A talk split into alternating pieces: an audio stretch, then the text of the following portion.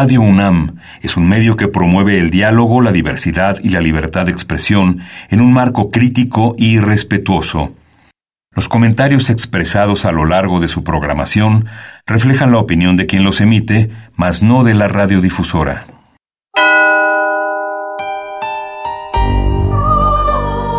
Abrazados por la luna para morar en la oscuridad y explorar los misterios al interior de cada uno de nosotros.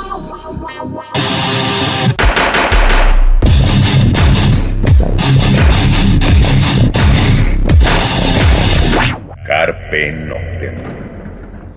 Hola, ¿qué tal? Muy buena luna, sean ustedes bienvenidos a Carpe Noctem, noche de jueves, madrugada de viernes. Saludos a Celsin.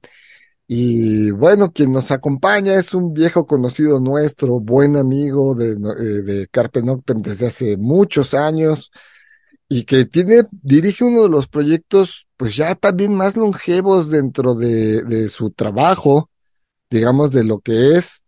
Y pues justamente viene el aniversario y de esto vamos a estar hablando. Pues tenemos a Octavio Beisha, de Noctambulante y otras cosas más, guitarrista de Tripnotic, eh, gestor cultural, pero sobre todo de Noctambulante, que es de lo que vamos a hablar hoy. Buena luna, Beisha, ¿cómo andas?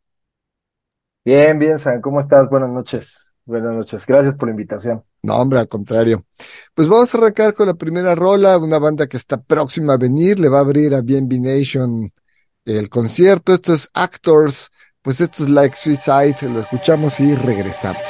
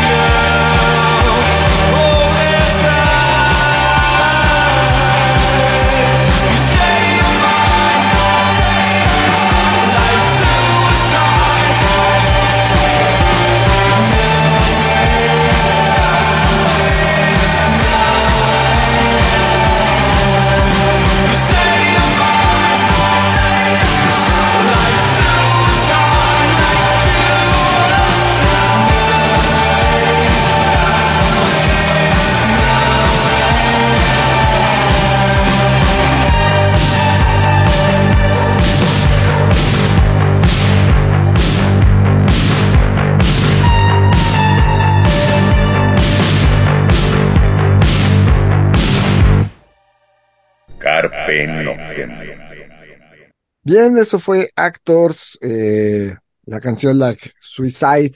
Y pues arrancamos el programa, Beisha. Yo creo que lo, lo primero, antes que nada, pues es cómo nace Noctambulante, cómo surgió esta idea. Digo, muchos lo conocemos, muchos han estado presentes, saben de qué se trata, pero igual hay, hay gente que nos escucha que, pues que no sabe. Claro. Bueno, Noctambulante es un proyecto de, de difusión del cine fantástico y de horror.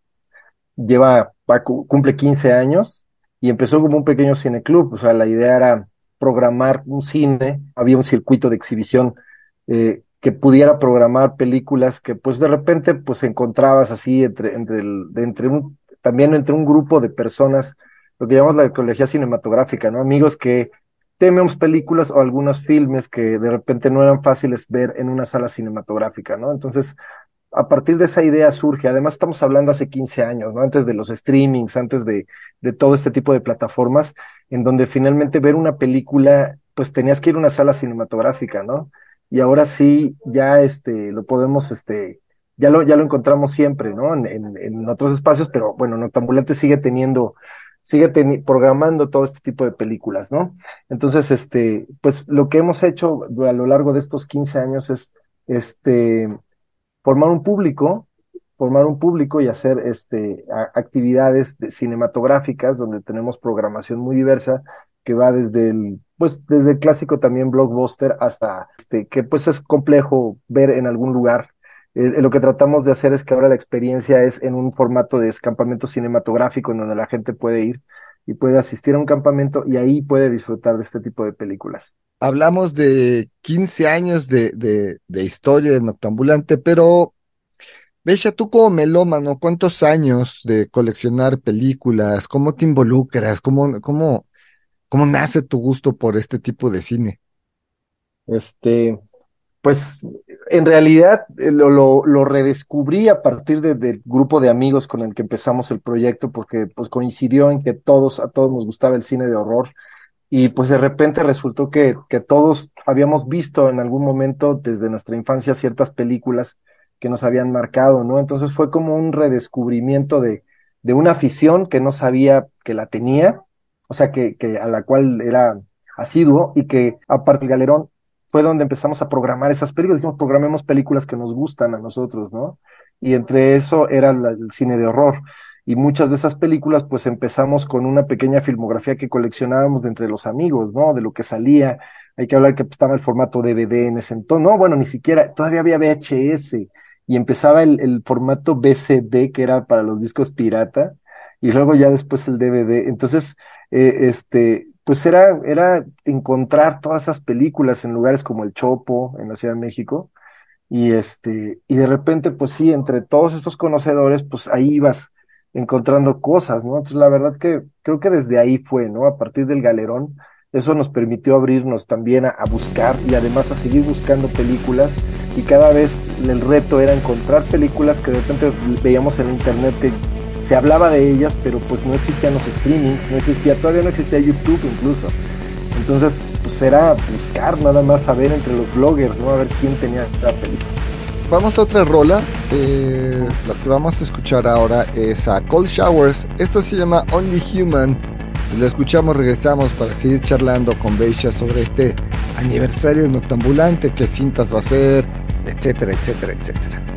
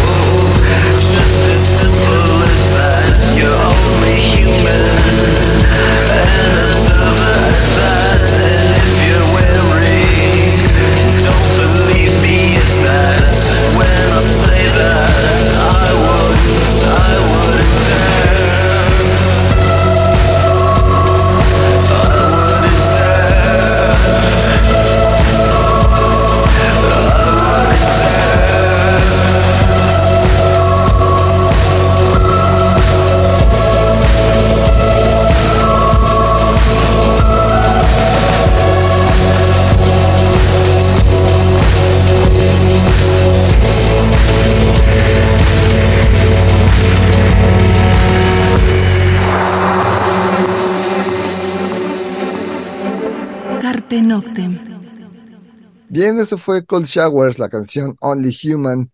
Y seguimos charlando con Beisha sobre este aniversario de Noctambulante. Eh, ¿Qué retos has- ha, ha habido en estos 15 años? Obviamente ya el conseguir las películas ha sido creo que el reto mayor.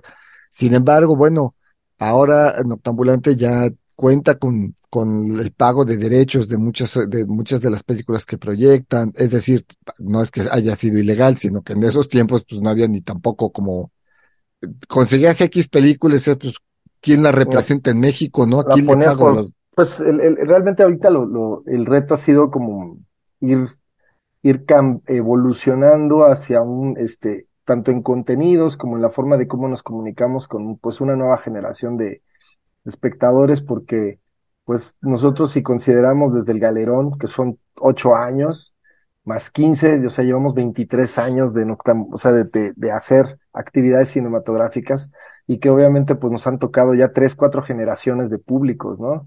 Que bueno, finalmente es un público ahora más informado, que tiene un bagaje cultural mucho más amplio por el Internet y entonces de repente la experiencia tiene que ser diferente, ¿no? O sea, ahorita el, el- el reto en el que está Noctambulante es en am- ampliar su oferta y este, pues escalarla a otro, a, en otro nivel, ¿no?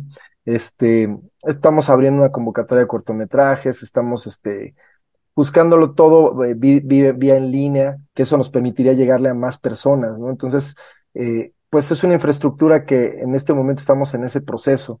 El, el crear más contenidos, eh, estamos por arrancar un programa de radio en, este, en, en- en la Universidad de la Comunicación, en la estación de radio de, la Universidad de la Comunicación, porque tenemos un podcast. Entonces, eh, el del podcast que surgió, pues se nos, eh, de, los amigos, los que estamos involucrados en Octambulante, nos pareció la idea de aventarnos un, nos invitaron a, hacer un programa de radio y dijimos, pues estaría buenísimo porque podríamos ahí platicar no nada más de cine, sino irnos ampliando un poco más en otros aspectos para también acer- acercarnos más a nuestro público, ¿no? Y además que vean como la, la cara del proyecto y que puedan ellos, este, pues de por sí genera identidad, pero bueno, sentirse más, más cercanos, ¿no? Y podernos escribir y poder tener más contacto, ¿no? Con las personas que están hablando.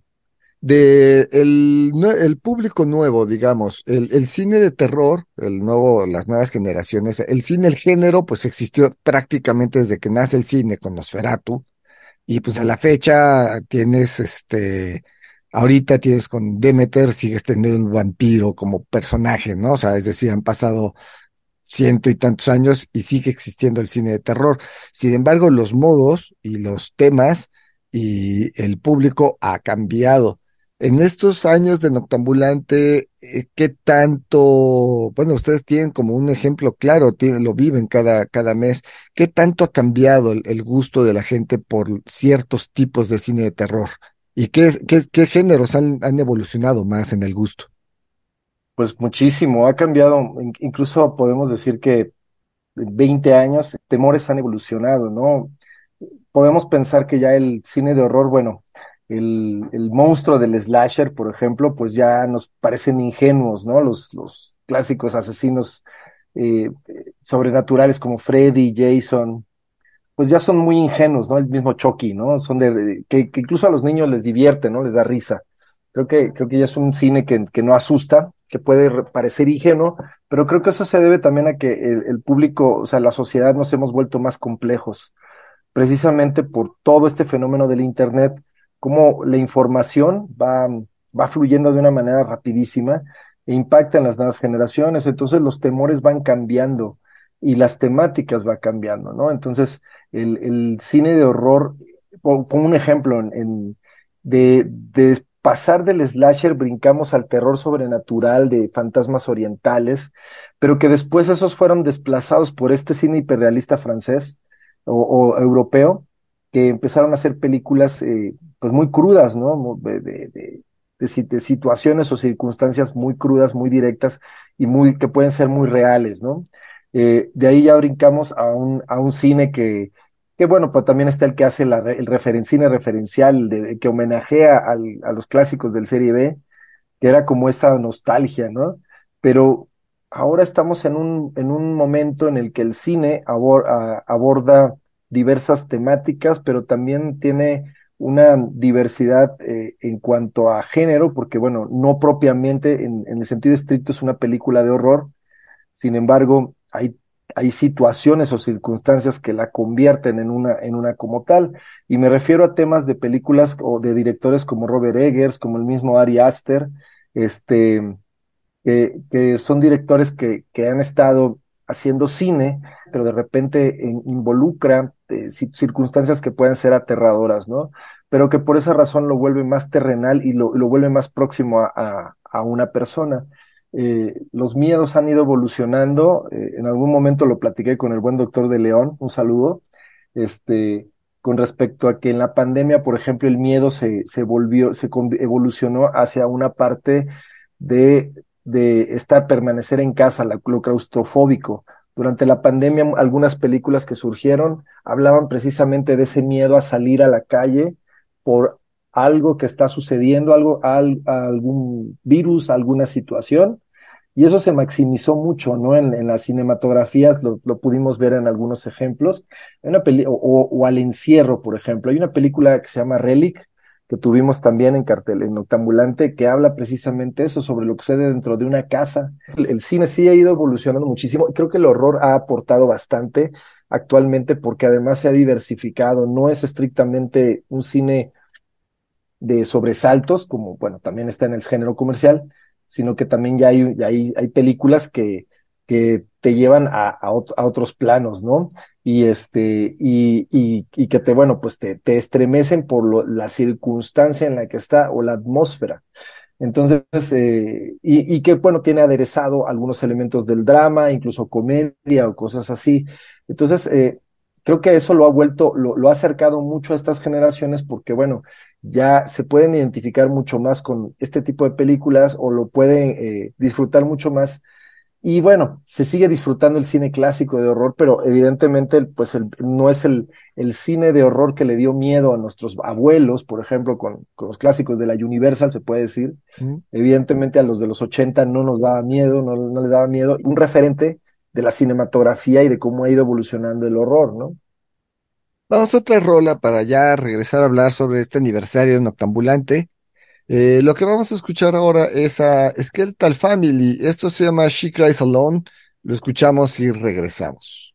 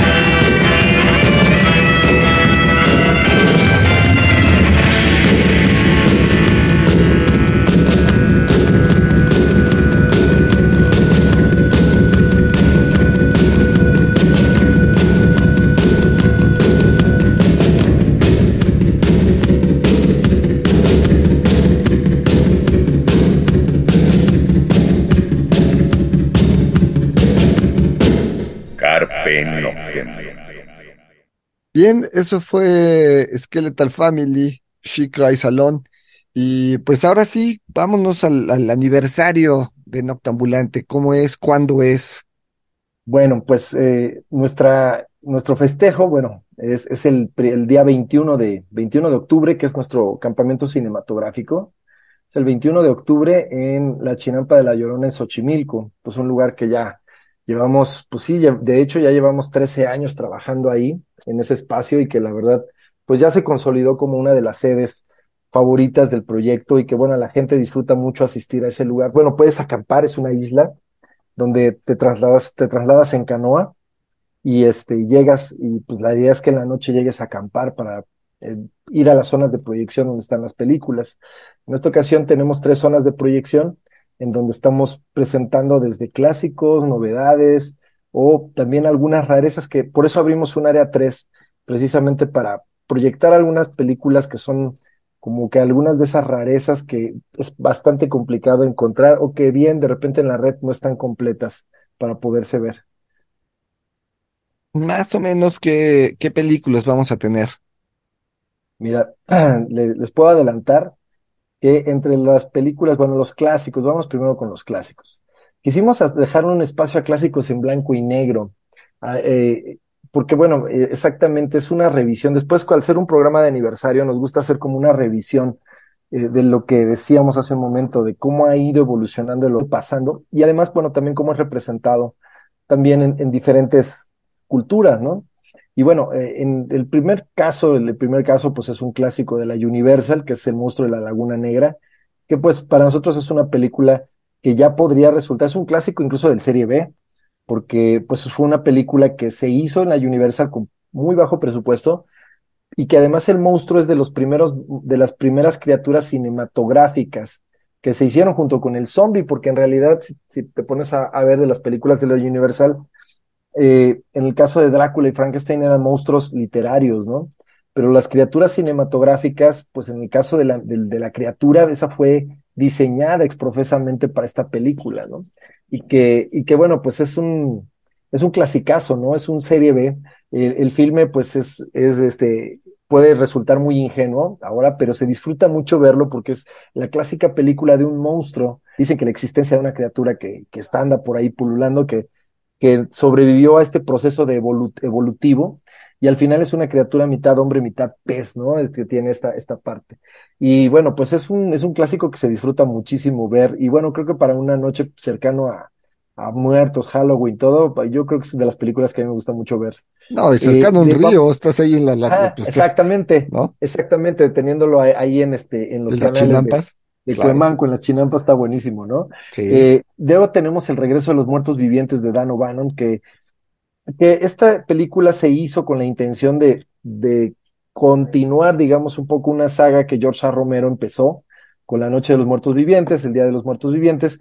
Aquí lo llevó a un plano de comedia. Dan O'Bannon es un director que trabajó mucho en el cine independiente y en el cine de horror. Y, y bueno, este es un clas- una película que se convirtió en un clásico instantáneo porque es muy representativo del cine de horror de los años 80 y que además homenajea mucho a este cine de horror de adolescentes donde llegan a un panteón y se despiertan por una, eh, una lluvia de, material tóxico que cae en el cementerio, pues despiertan los muertos, ¿no? Y, y bueno, son chicos punks, además son chicos de los 80, post-punks y todo este rollo, con toda esa estética. Y, y bueno, pues además es una comedia, ¿no? Entonces, eh, pues es una película muy divertida porque pues está llevada al, al plano del absurdo en, en, en tono de comedia. Eh, después vamos a tener, ay, este me encanta, Hellraiser Hellbound de, de Tony Randall, que es la segunda parte de, de la primera, la- de la saga, de la segunda parte de la saga de Hellraiser, eh, que la primera la, la dirigió y la escribió obviamente Clive Barker, y, y que bueno, pues eh, es el, el horror corporal, el body horror, ¿no? Habla sobre una criaturas que, que vienen en- del infierno, que se llaman los cenobitas, y son, son este, criaturas que experimentan el dolor corporal a partir de todo esto y también un contexto sexual, pero que lo que nos da es una, eh, este, una interpretación de los placeres corporales a partir del dolor, ¿no? Es bien interesante el trabajo de Clive Barker.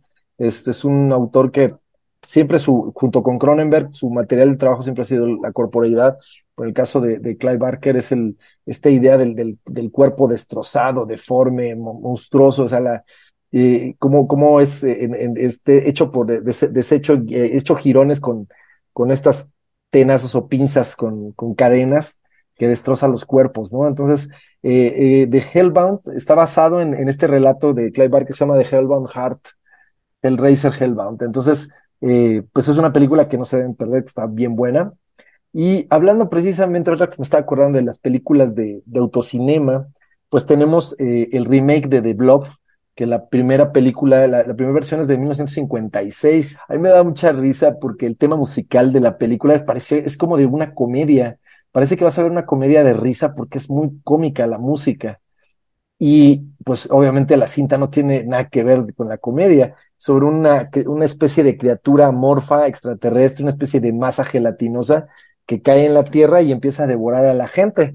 Pero el remake, el remake de hizo Chuck Russell lo llevó en un plano bastante, bastante interesante porque, bueno, además de tener como toda esta estética de los años 80, eh, es muy gore, o sea, la carga de gore es muy, es muy buena, porque además es una criatura que ves cómo lo, cuando los devora, cómo los empieza así a, de, a derruir, ¿no? En el, dentro de su interior, ¿no? Entonces. Los este, empieza a digerir. Empieza a digerir, ¿no? Pero además los, los, como que los derrite entre la carne y todo eso. Entonces, pues tiene un tono, un tono gore muy interesante, muy representativo de los años 80. Esta es una película del 88.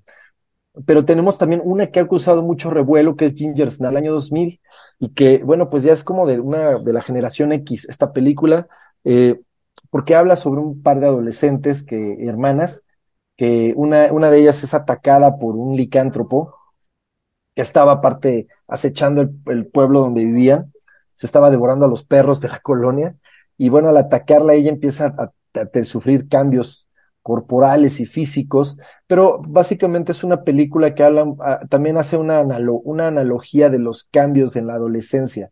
O sea, lo, de lo que habla Ginger Snaps es un poco sobre el, el, cambio de la infancia a la adolescencia y estos conflictos que hay internos en, pues en los puber, la puber, de la pubertad a la adolescencia, ¿no? Y, y cómo una, pues unas jovencitas viven esta parte, ¿no?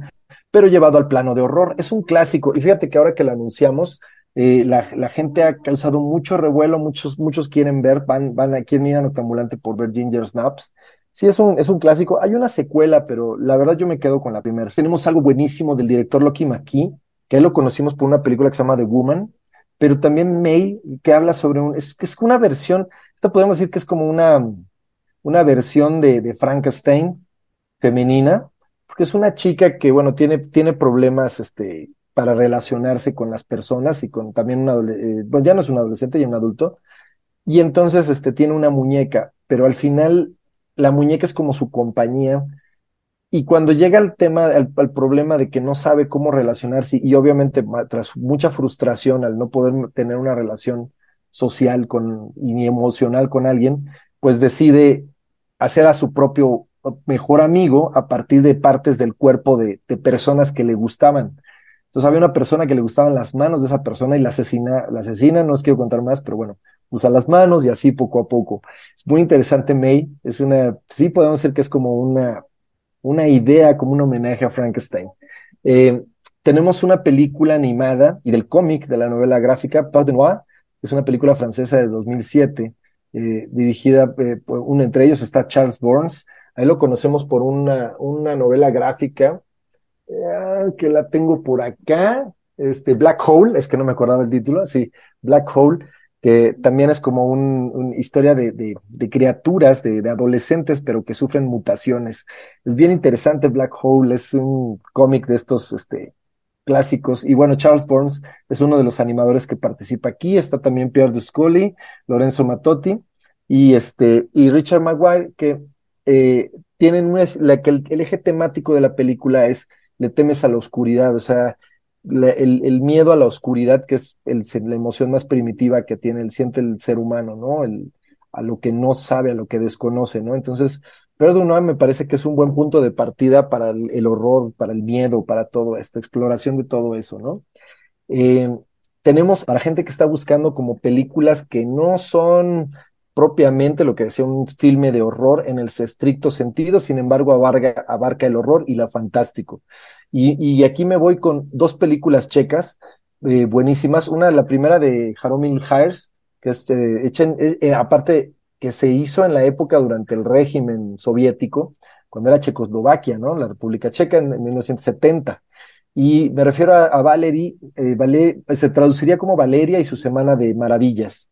Y es, pues, es precisamente una, una, una chica, es una historia como de vampiros, pero también es, es, es fantástico, es como un cuento de hadas, pero muy retorcido y oscuro, sobre una adolescente llamada Valeria.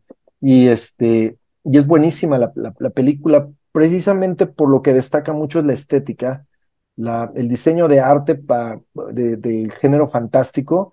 Eh, es una película muy, muy rato, por eso la, eh, hicimos abrir este espacio para tener este tipo de películas, porque creo que permitiría a la gente que vea otro tipo de contenidos. Y después tenemos, pues, Lunacy de Jan Mayer, el maestro de la animación checa, bueno, a, a Mayer lo hemos conocido por su versión de Alicia en el País de las Maravillas o Conspiradores del Placer, pero Lunacy eh, habla, o Sileni, que así sería como la palabra en checo, este, lunático, algo así, es, es como un relato que tiene influencias del Marqués de Sade y los relatos de Edgar Allan Poe sobre un, un marqués que, que hace, celebra fiestas eh, ocultas, es- fiestas de depravación y orgías y esto, y además dentro de un sanatorio para, para enfermos mentales. Entonces, muy interesante porque además Janes Mayer te lo advierte al principio, lo que vas a ver primero es, una, es un filme de horror y que va a explorar esta parte de los, de, los miedos y,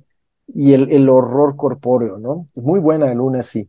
Y tenemos una comedia italiana de Michael Suavi que se llama De la muerte del amore, que pues a mí me, me, encanta esa película porque además de ser el enterrador del cementerio, pues tiene un, como un superpoder que puede hablar con los muertos. Entonces él, como su vida es muy solitaria, pues se la pasa con sus, su, su única compañía son todos los, los muertos que viven, bueno, que bueno, no viven, más bien los que los que están en las fosas. Los ¿no? que descansan en las fosas. Los que descansan más bien, ¿no? y eh, que, este, entonces es, es, es una comedia muy, que va en el absurdo, pero muy interesante. Como dato curioso, el, que es como el compañero de, de, este, de la muerte, porque así se llama él, es, es Francesco de la muerte, que es el cuidador del cementerio, es, eh, es el, el, el un, él, él es un cantante francés que en realidad era vocalista de una banda que fue precursora al grupo franco-español Mano Negra, que se llamaban Los Carayos. Fue la, de, de, una de las bandas de donde surgió Mano Negra y es el, era el cantante de, de esa banda, participa en esta película y, este, y es pues, muy divertida, la verdad, es, pero es una película muy, muy extraña, muy rara de, de poderse ver. Eh, yo recomiendo mucho que le vayan a echar los que les puedo mencionar. Hablando de, los, de estos terrores del, del, del encierro, de Babadook, de Jennifer Kent, una película del 2014 que explora sobre esta idea del coco, del monstruo del closet, pero también los terrores infantiles y el miedo en el encierro, ¿no? Es, ya se convirtió en un clásico, ¿no? Y este, y también tenemos La Mujer de Negro, de James Watkins, que es, fue como el regreso de la, de la Hammer Films al terror gótico, precisamente casas embrujadas, en casas victorianas, que pues es una gran historia de fantasmas. A mí me encanta La Mujer de Negro. Nunca pude ver la obra de teatro aquí en México con Germán Robles, pero pues, dicen que era grandiosa. Y entre también, no se me olvide mencionar El Día de los Muertos de George A. Romero, ¿no? Que, es también un clasicazo, ¿no? De, de, lo, de, las películas para aquellos que aman el cine de zombies. Ok, Creo vamos que está otra... completito el programa. Bastante. Vamos a otra rola para que nos digas horarios, venta, este, todo esto. Eh, pues ya que mencionaste los cenobitas, pues vas a escuchar nuestra banda nacional, Cenovita. Esto es Prisionero, la escuchamos, regresamos.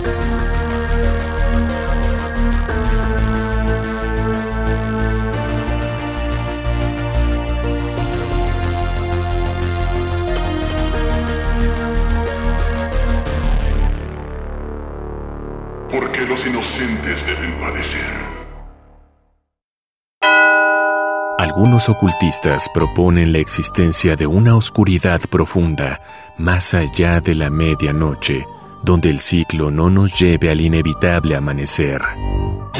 Disfruta la noche en la búsqueda de la oscuridad completa, perfecta. Carpe Noctem. Radio UNAM, experiencia sonora. Bien, eso fue Cenovita, la canción Prisionero. Y Beisha, eh, ¿dónde se consiguen los boletos? ¿En cuánto anda? ¿Cómo está esto de fase 1, fase 2? ¿Lo manejan ustedes, Ah, no? eh, bueno, lo que pasa es que manejamos preventas para que, pues para que el boleto lo puedan conseguir mucho más económico. Eh, empezamos una campaña desde, de- desde agosto, precisamente para que la gente pueda adquirir sus boletos muy económicos. Empezamos hasta el 50% de descuento, con la idea de que conforme va avanzando, pues puedas adquirir tus boletos en el momento que lo desees. Obviamente, entre más rápido los compres, pues más, económicos te salen los boletos. Pero bueno, ahorita este, los boletos pues ya los puedes conseguir en línea, los compras en línea en nuestro sitio de internet panicodemasas.org o bien el día del evento en taquilla directamente, eh, ya a precio regular. Eh, las preventas nada más chequen de qué fecha a qué fecha van, porque tienen una caducidad. Y este, pero yo recomiendo sí los compren desde antes, de acuerdo al número de personas, porque pues también nos han llegado grupos de 20 personas que quieren asistir de un jalón, ¿no? Entonces, está padre, es una buena experiencia, lleven su sleeping, casa de campaña, para, y, y, bueno, repelente para mosquitos, eso es bien importante, porque estamos ahí en la chinampa y sí hay mucho mosquito. A pesar, digo, octubre ya está haciendo frío, no mucho, pero bueno, sí, el repelente para mosquitos. Así es, así es. No, ahí está fresco, pero sí recomiendo que la noche sí se hace, se hace, se hace, sí cala un poquito. Entonces sí recomiendo que vayan bien abrigados, ropa cómoda, pueden llevar sus alimentos si lo desean, y este, y le hizo una velada hasta el amanecer, hasta las 7 de la mañana. Ah, ¿abres puerta? ¿Qué hora es el ingreso? El, ingreso es a, a partir de las 4 de la tarde. Eh, empezamos en porque hay que embarcar a la gente para llevarla a la chinampa. De las 4 hasta las 11 de la noche sale la última canoa para que ya vayan bien preparados. correcto, vamos a otra rola. Esto es A Projection, la canción Transition. La escuchamos, regresamos.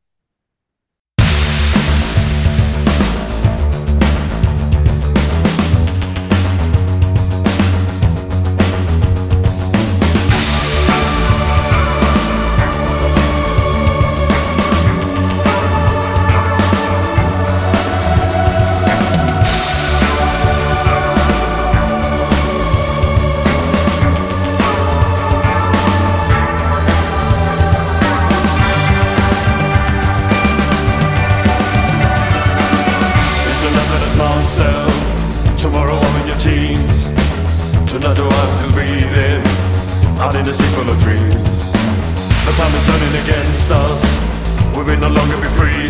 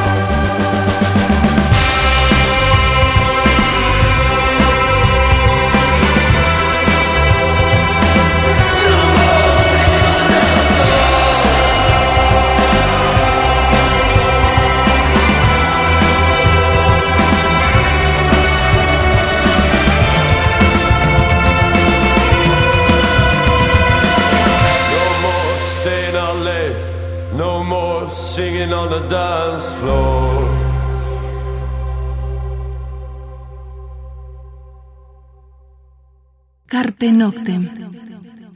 Bien, eso fue A Projection, la canción Transition. Y pues el tiempo se nos anda yendo. Beisha, recuérdanos la fecha, nuevamente la página donde la gente puede conseguir sus Sí. boletos.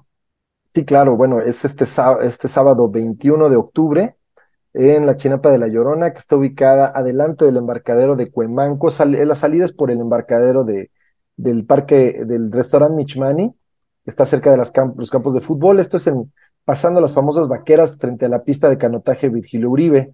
Eh, hay cuenta con estacionamiento. Eh, el acceso va a ser a partir de las 4 de la tarde. Los boletos están en taquilla o en preventa. Yo recomiendo que los compren antes porque seguramente se van a acabar. Yo creo que ahora sí vamos a lograr que se acaben antes del día del evento. Va a ser buenísimo, pero este, aprovechen las preventas. Eh, los boletos los pueden comprar en nuestra página pánicodemasas.org o bien al número, a nuestra línea de WhatsApp, que los, los datos los pueden ver exactamente también ahí en la misma página, ahí están todos los detalles. Ok. En Facebook, en, en Twitter, en TikTok estamos también, en este, en Instagram como Proyecto Noctambulante o Cinema Noctambulante. Ya le entraron al TikTok.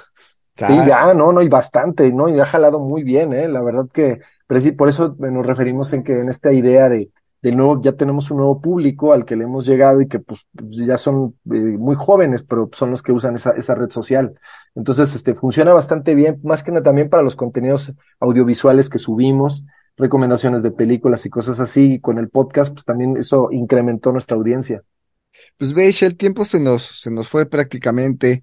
Eh, rápido, nos quedan como unos cuatro minutos. ¿Cuál ha sido la, la mejor experiencia eh, para ti, para el equipo de, Noctambulante en estos 15 años?